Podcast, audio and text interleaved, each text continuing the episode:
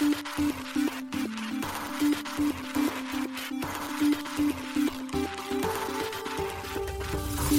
しい経済ニュース。この番組では現当社のメディア新しい経済が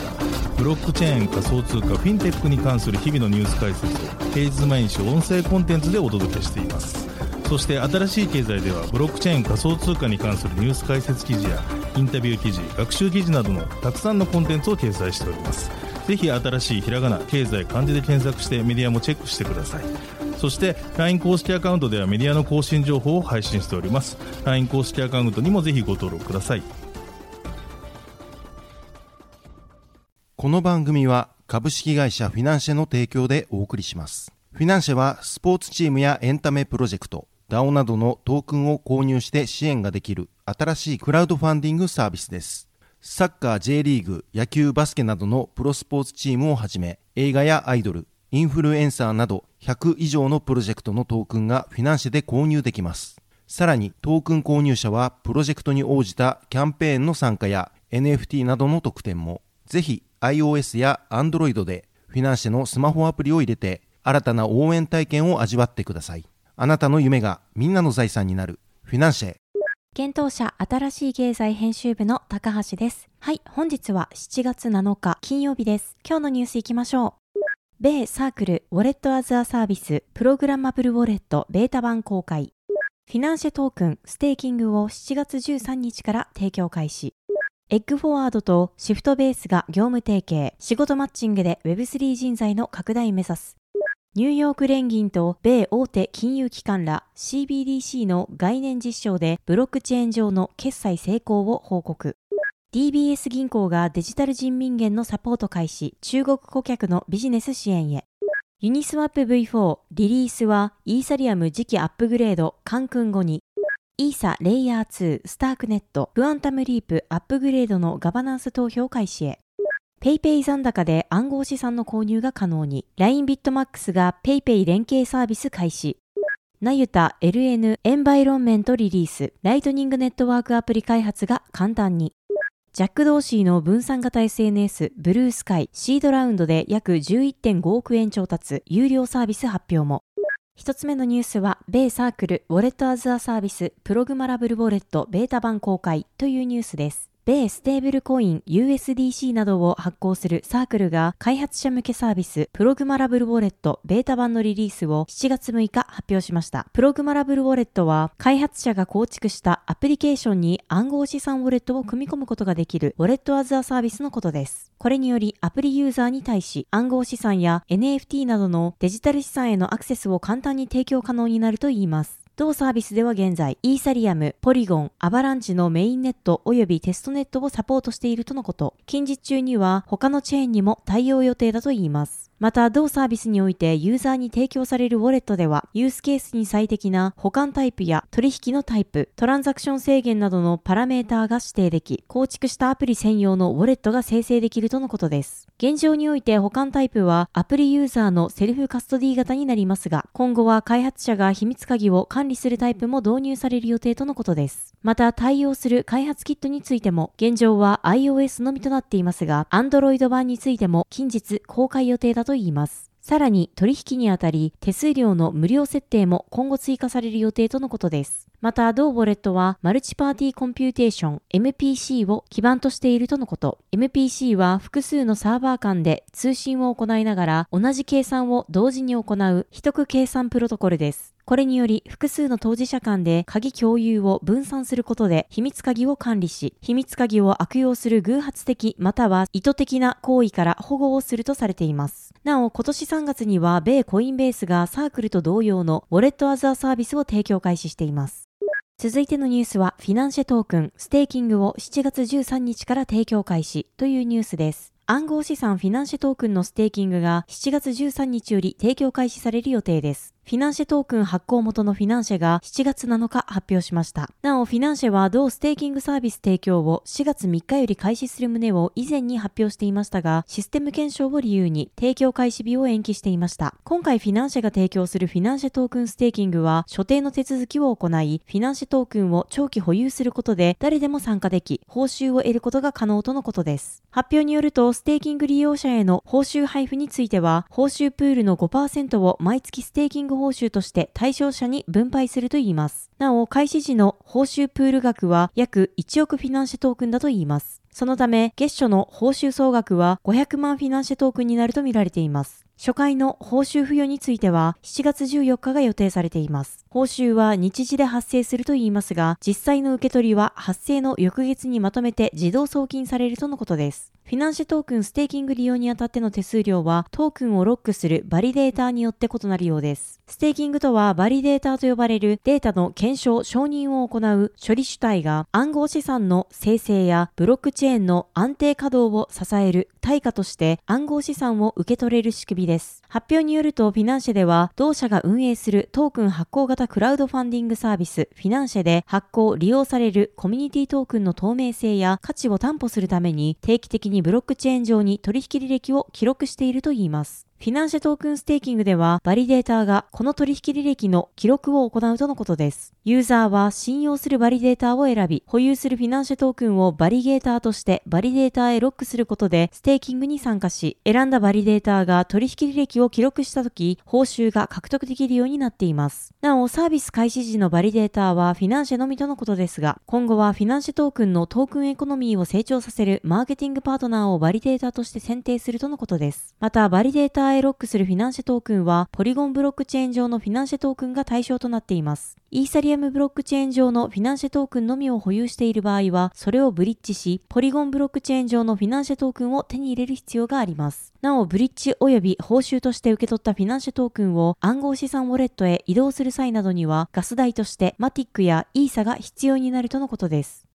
続いてのニュースは、エッグフォワードとシフトベースが業務提携、仕事マッチングで Web3 人材の拡大目指すというニュースです。人材マッチングが行える Web3 プラットフォーム Wavy 提供のエッグフォワードと Web3 エンジニアコミュニティ運営のシフトベースが業務提携したことを7月6日発表しました。この業務提携により、両社は不足する Web3 人材の増加、実務経験のさらなる蓄積を促し、Web3 業界の拡大、発展を目指すといいます。なお、今回の業務提携は Wavy として2社目となります。6月22日には国内最大級の Web3 コミュニティ、ください JP との提携を発表していました。エッグフォワードは Wavy によりシフトベースが提供する国内最大級の Web3 エンジニアコミュニティアンチェーンを通じ、ブロックチェーン群を用いた DAP 開発を習熟したエンジニアに対して Web3 案件及び仕事の機会を提供するといいます。具体的には Web3 案件などを Wavy からアンチェーンに提供。アンチェーンユーザーで関心をを持ったエンジニアが Wavy を通じて案件の詳細を確認し、応募が可能になる仕組みを構築するとのことです。アンチェーンとしては Web3 開発に積極的なユーザーへ Web3 案件獲得の機会を提供でき、またアンチェーンユーザーは現在招待制である Wavy が利用可能となり、周囲の Web3 人材を招待するだけで、招待者、非招待者ともにリターンを得られるようになるとのことです。また Wavy 側にもアンチェーンに存在する1500人超の Web3 エンジニアに対し募集を広めることができ、マッチング率向上が見込めるメリットがあるといいます。なお、同提携内容は8月までに準備を整え、正式に指導する予定とのことです。エッグフォワードは組織、人材コンサルティング及び HR テック、プラットフォーム事業を手掛ける企業です。同社提供の Wavy の基本的な仕組みとして、友人、知人らを Wavy に招待し、招待された人に関する NFT を招待主、非招待者の双方に付与する。そして、非招待者が仕事とマッチングすると、通常なら企業から Wavy に支払われるだけのマッチング報酬が NFT の保有者に対して分配されるとのことです。なお、NFT 保有による報酬は、ステーブルコインや法定通貨で得られるとのことです。この仕組みにより、Wavy への招待及び参加のインセンティブが発生し、招待により人材が自律分散型に広がる仕組みになっているといいます。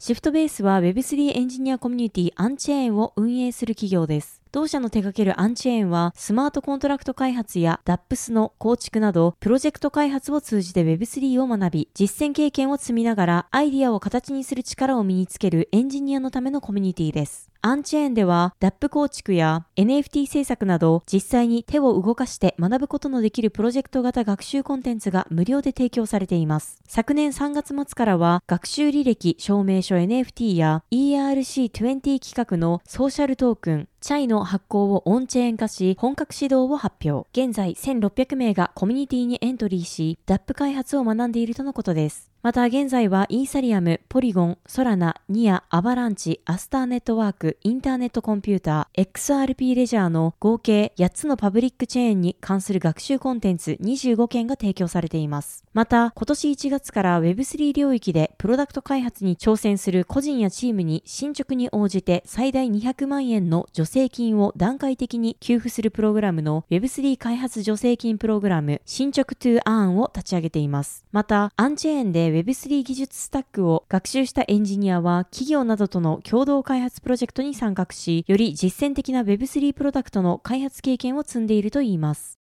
続いてのニュースは、ニューヨーク連銀と米大手金融機関ら CBDC の概念実証でブロックチェーン上の決済成功を報告というニュースです。米ニューヨーク連邦準備銀行のニューヨークイノベーションセンターが中央銀行デジタル通貨 CBDC の概念実証の結果を7月6日発表しました。国内決済において分散型台帳技術ブロックチェーンが決済イノベーション促進に役立つ可能性があるとの結果を報告しています。なお、この実証実験は昨年11月15日に発表されていたもので、今回はその結果報告となります。概念実証に参加した機関は、ニューヨーク連邦準備銀行のニューヨークイノベーションセンター BNY メロン、シティ、HSBC、マスターカード、PNC 銀行、TD 銀行、トゥルイスト、US バンク、ウェルスファーゴです。また、システムの相互運用性については、銀行間メッセージングサービスを提供する SWIFT がサポートを提供し、法的側面については、法律事務所のサリバンクロムウェルとデロイトが助言を行ったと報告されています。今回の概念実証では、分散型台帳技術を利用した相互ネットワークを構築し、そのネットワーク上で発行された疑似デジタル通貨と中央銀行の疑似準備金を用いて決済を行ったといいます。その際に他のデジタル資産にも拡張可能なプログマラブルマネーの実現可能性や法的範囲内でのシステムの実行可能性なども検証すると伝えられています。なお、概念実証はテスト環境で実施され、シミュレーションデータのみが用いられるとのことです。さらに、今回の概念実証は、米連邦準備制度による米ドル CBDC の発行を示唆するものではないとのことです。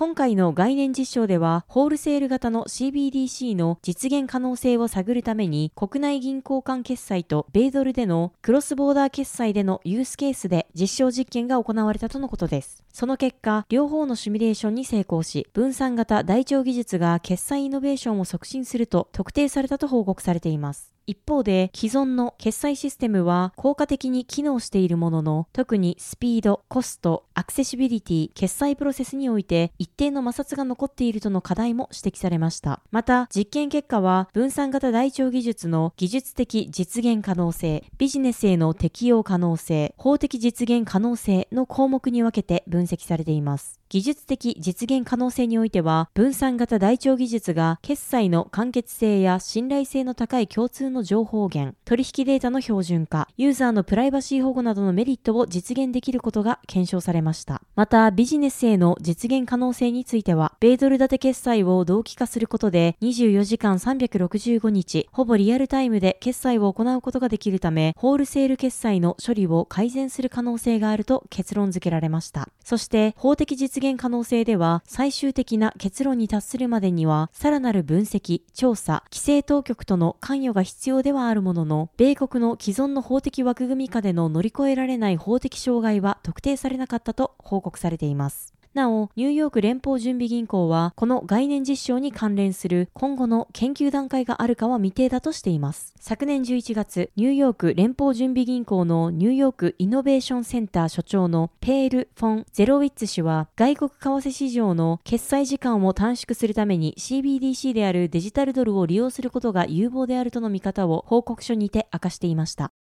続いてのニュースは DBS 銀行がデジタル人民元のサポート開始、中国顧客のビジネス支援へというニュースです。シンガポールの DBS 銀行の中国本土子会社である DBS グループチャイナが中国の中央銀行デジタル通貨 CBDC であるデジタル人民元をサポートする新たな決済システムを立ち上げたことを7月5日発表しました。今回開始されたのはデジタル人民元加盟店向けの決済ソリューションとなる eCNY 加盟店コレクションソリューションです。これにより DBS グループチャイナの法人顧客はデジタル人民元で受け取った顧客からの支払い金を中国人民元の銀行口座に直接入金される自動決済を利用できるようになりました。なおデジタル人民元加盟店向けの決済ソリューションの導入は中国においては初の取り組みとなるとのことです。DBS グループチャイナの CEO であるジンジャー・チェン氏によれば eCNY 加盟店コレクションソリューションは深センの飲食店からのデジタル人民元集金でテストされ成功したといいます。また、チェン氏は決済ソリューション開始について CBDC の集金、決済方法を顧客の既存の決済システムにシームレスに統合することは中国の消費者が日常生活でデジタル人民元を使用する未来へ向け顧客のビジネスを支援することだ。これは中国の金融市場改新の発展を積極的に支援する一方で顧客に銀行取引を楽しんでいただくという私たちの二重のコミットメントを示すものだとコメントしています。DBS 銀行のグローバルトランザクションサービスグループのリーダーであるリム・スン・チョン氏は ECNY 加盟店コレクションソリューションはデジタル決済ソリューションのイノベーターとして DBS の地位を強化するものであり、お客様のために24時間365日即時かつ摩擦のない決済を可能にするという DBS のビジョンの新たなマイルストーンとなる。今回のサービス開始を足がかりに国境を越えた CBDC 決済など新たなデジタル決済ソリューションをを模索していきたいと考えていると述べています。続いてのニュースはユニスワップ V4 リリースはイーサリアム次期アップグレードカンクン後にというニュースです。ユニスワップ V4 のリリースにおける次のプロセスは、イーサリアムの次期大型アップグレード、デンクンの実装後に進むようです。ユニスワップ財団のガバナンスリードであるエリン・コーエン氏は7月6日、大手 DEX ユニスワップの新バージョンプロトコルユニスワップ V4 のリリースに関するタイムラインを共有しました。コーエン氏によるとタイムラインにおける一つ目のマイルストーンは先月6月に実施されたユニスワップ V4 の一般公開です。そして二つ目となるマイルストーンはユニスワップ V4 の監査となるようです。それにはイーサリアムの改善提案となる EIP1153 が同ネットワークワーク実行層のカンクンアップグレードの際に統合されることが条件として開始されるとのことです。同アップグレードは最短で今年9月が見込まれているといいます。また、監査プロセスについては推定で1ヶ月から4ヶ月かかることが推定されています。この監査を経て最後のマイルストーンとなるユニスワップ V4 のプロトコルコードがデプロイされることになります。なお、イーサリアムは実行層とコンセンサス層の2つのクライアントを搭載したノードで運営されています。そのため、デンクンアップグレードは実行層のアップグレード、カンクンとコンセンサス層のアップグレード、デネブ、この2つのアップグレードを合わさり、デンクンの名称となっています。なお、前述した EIP1153 は一時的なストレージオペコードの追加をする提案です。ユニスワップラボによると、ユニスワップ V4 はカスタマイズ性とガス代効率の向上をテーマにしているといいます。V3 に対していくつかの変更や新機能の搭載を行ったとのことです。主な変更は、フックとシングルトンの2つです。フックは取引の途中にコードを挿入することで流動性プールを独自にカスタマイズできるようにする機能です。これにより、ボラティリティに応じた流動的な手数料の導入や、オンチェーン指値注文の導入などを実装した独自のプールが作成できるといいます。また、シングルトンはこれまで流動性プールを作成するたびに、スマートコントラクトを作成していた仕組みとは異なり、一つのスマートコントラクトで全ての流動性プールを管理することができ、それによりプールの作成にかかる費用を抑えることが可能です。なお、その他にはユニスワップ V4 では V3 でサポートしていなかったネイティブのイーサリアムをサポートすることが発表されています。なお V3 ではラップドイーサのみがサポートされています。V1、V2 ではネイティブイーサはサポートされていました。ユニスワップ V4 はコミュニティの管理のもとビジネスソースライセンス1.1に基づいてリリースされる予定です。ソースコードの商用または運用環境での利用が最大4年間制限された後、GPL ライセンスに変更されるとのことです。ちなみに GPL ライセンスはソフトウェアの使用、改変、再配布を許可なく認めるコピーレフト型のライセンスです。コピーレフトとは著作権を保有したまま無償で広く普及させるという著作権における考え方の一つです。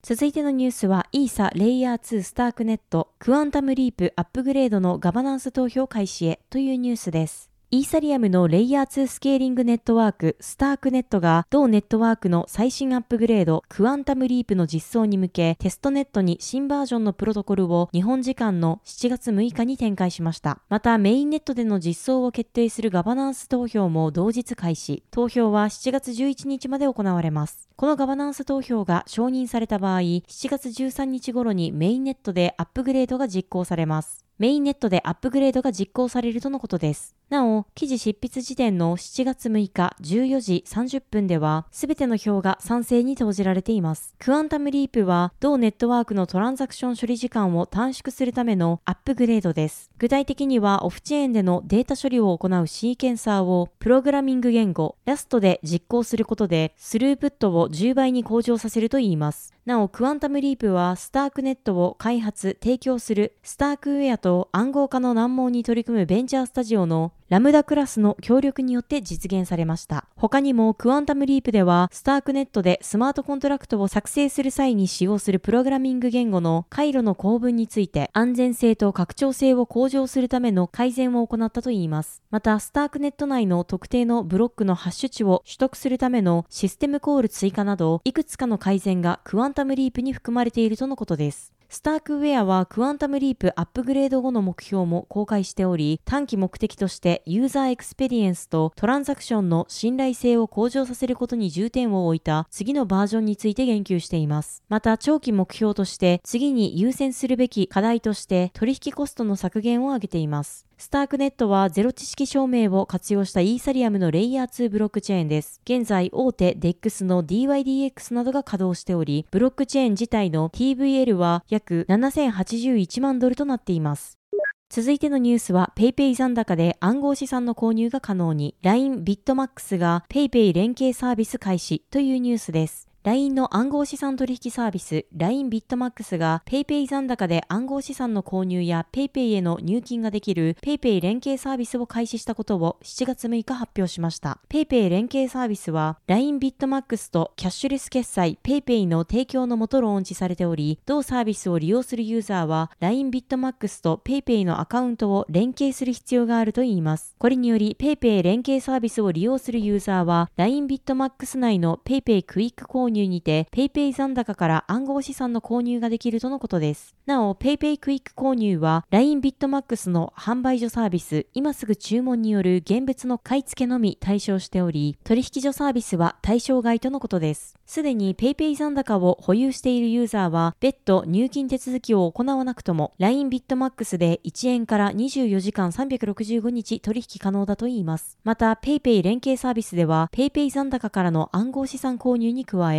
LINE ビットマックスの預かり金残高を PayPay 残高にチャージすることも可能となっているとのことです。発表によると暗号資産取引サービスが PayPay と連携して暗号資産の購入や出金ができるサービスは暗号資産業界において初の取り組みとのことです。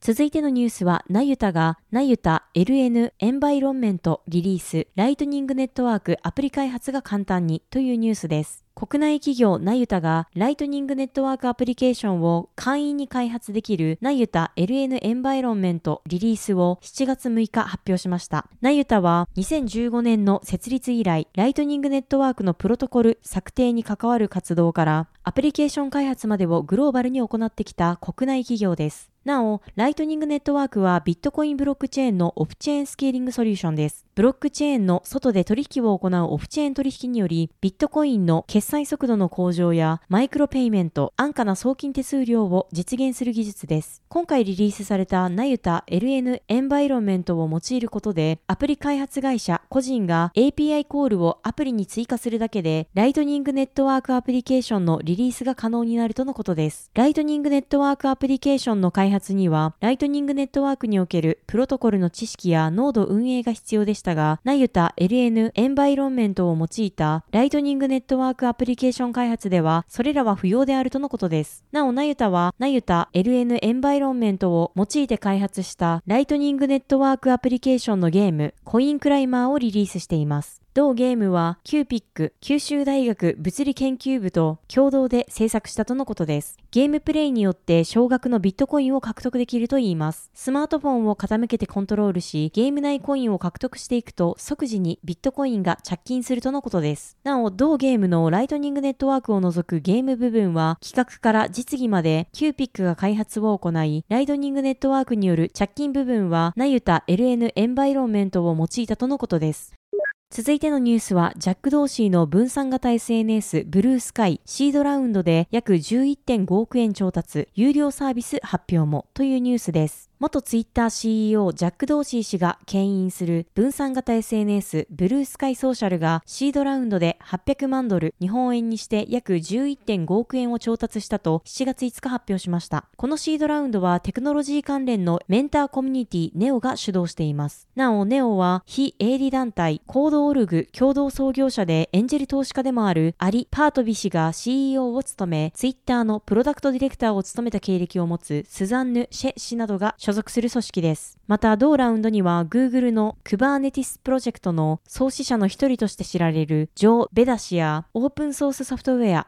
サービスプロバイダーのレッドハットの共同創業者であるボブ・ヤング氏、プロトコルラボなど著名な企業及び経営者たちが参加したとのことです。今回調達した資金の使途は、チームの拡大、運営インフラコストの管理、ブルースカイアプリの要である AT プロトコルのエコシステム強化に充てるとのことです。発表によれば、ブルーススカイのコードはすべてオープンソースであり、ユーザーが自身のデータを所有し、いつでも自由に離脱できるプロトコルの構築を目指してきたといいます。そのため、広告用にユーザーデータを売るといったビジネスモデルにならないよう、他の収益化手段を模索してきたといいます。その第一歩として有料サービスであるカスタムドメインを導入したとのことです。ブルースカイはドメイン登録業者のネームチープと提携し、ドメインを簡単に購入、管理できるサービスを提供しているといいます。現在すでに1万3000人以上のユーザーがすでに所有しているドメインをハンドルネームとして再利用したり、ブルースカイ専用のドメインを購入したりしているとのことです。また利用者の一例として、米国の上院議員がセネットガバメントログインを使用して、 Bluesky 上で身元確認を行っているユースケースもあるといいます。 Bluesky プロジェクトはジャック・ドーシー氏が2019年末、当時ツイッターに在籍中に構想を発表したものです。2021年8月より Z キャッシュの元ソフトウェアエンジニアのグレイバー氏がリーダーとなり、プロジェクトは本格始動していました。また昨年10月には Bluesky のプロトコル名を ADX から Authenticated Transport Protocol に改名し、その概要を発表していました。なお、AT プロトコルは新しい連動型ソーシャルネットワークのためのプロトコルで、最新の分散型テクノロジーのアイディアをシンプルで高速かつオープンなネットワークに統合していると説明されていました。今年3月にはブルースカイ iOS 版が App Store で公開されているほか、デスクトップ版もアクセスが可能となりました。4月19日には Android 版のアプリが Google Play Store からリリースされています。ただし現状これらすべてのブルースカイを利用するにはウェイティングリストに登録し招待されるか既存ユーザーから招待コードを得る必要があります。はい、本日のニュースは以上となります。このように私たち新しい経済編集部ではブロックチェーン暗号資産に関するニュースを平日毎日ラジオで配信しております。本日ご紹介したニュースは、新しい経済のサイトに上がっております。ぜひ、サイトの方も見に来てください。新しいひらがな、経済、漢字で検索して見に来ていただければと思います。それでは、本日もありがとうございました。